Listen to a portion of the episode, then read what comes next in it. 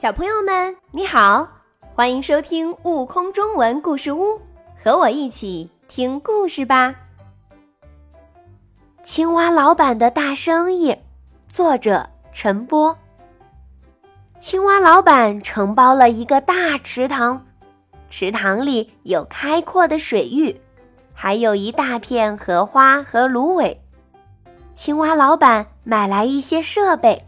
对池塘进行了一番改造，哈，池塘变成了一个大型的水上游乐场。水上游乐场一开业，就受到动物们的热烈欢迎，每天游客络绎不绝。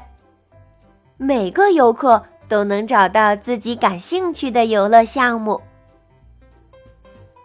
小胖猪要减肥。每天都在水里游上几个小时，身体变得越来越健美。小刺猬胆子不大，却喜欢冲浪的刺激，总能听到它兴奋的叫喊声。跳水项目成了小松鼠的最爱。以前它只能从树枝上跳到草丛里，现在可以从池塘边的柳树上。扑通一声，跳入水中，那身姿优美极了，绝对不亚于一个专业跳水运动员。可是，对于习惯在陆地上活动的小动物来说，在水里会不会有危险呢？放心，青蛙老板准备了足够的救生设备，还雇佣了好几位大白鹅救生员。安全绝对有保障。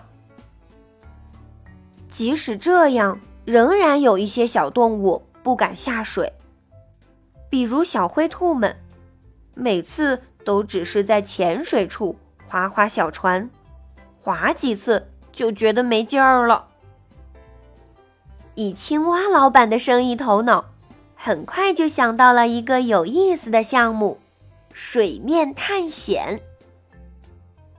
于是，小灰兔们没事儿就过来划着小船，到荷叶间、芦苇荡里探险捉迷藏，可开心了。除了这些游乐项目，青蛙老板还办了一个卡拉 OK 厅。一到晚上，微风徐徐，荧光闪闪，小动物们都喜欢聚在一起。吃着鲜嫩可口的莲子、菱角，兴致上来了，便坐到荷叶上高歌一曲。欢乐的歌声在原野上传得很远很远。直到夜深了，小动物们才带着不舍的心情陆续离开。池塘也在这时慢慢归于平静。这种热闹的景象。持续了整个火热的夏天，一直到深秋的到来。阵阵秋风吹过，柳树上的叶子一片片飘落，池塘里的水面上慢慢铺满落叶，不得不专门安排一个员工清理。天气凉了，水也很凉了，游客们很少再光顾水上游乐场了。青蛙老板知道，游乐场是到关门歇业的时候了。忙碌了好几个月，也该好好休整一下，睡个长觉了。哎，青蛙老板寻思着。青蛙在休息之前动起了头脑，他要做最后一笔生意。是的，他要跟小动物们道别。给每一个游客都送上一份礼物，回馈他们的支持。很快就要天寒地冻了，这时候送什么好呢？青蛙老板坐在池塘边，望着他的整个产业。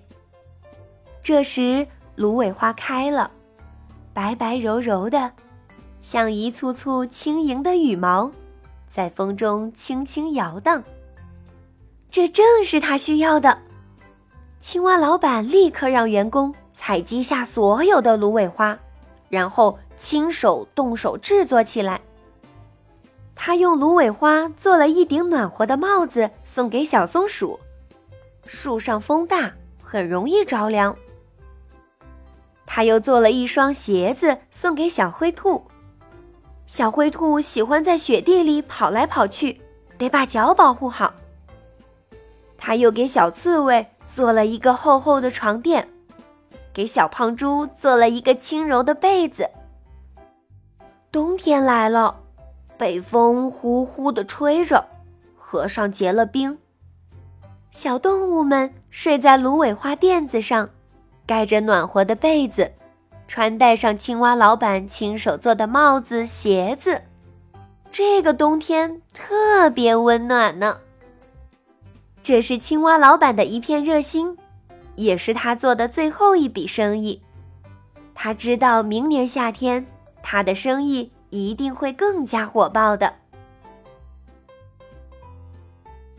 更多精彩有趣的故事，请关注订阅“悟空中文故事屋”账号，快来听故事吧。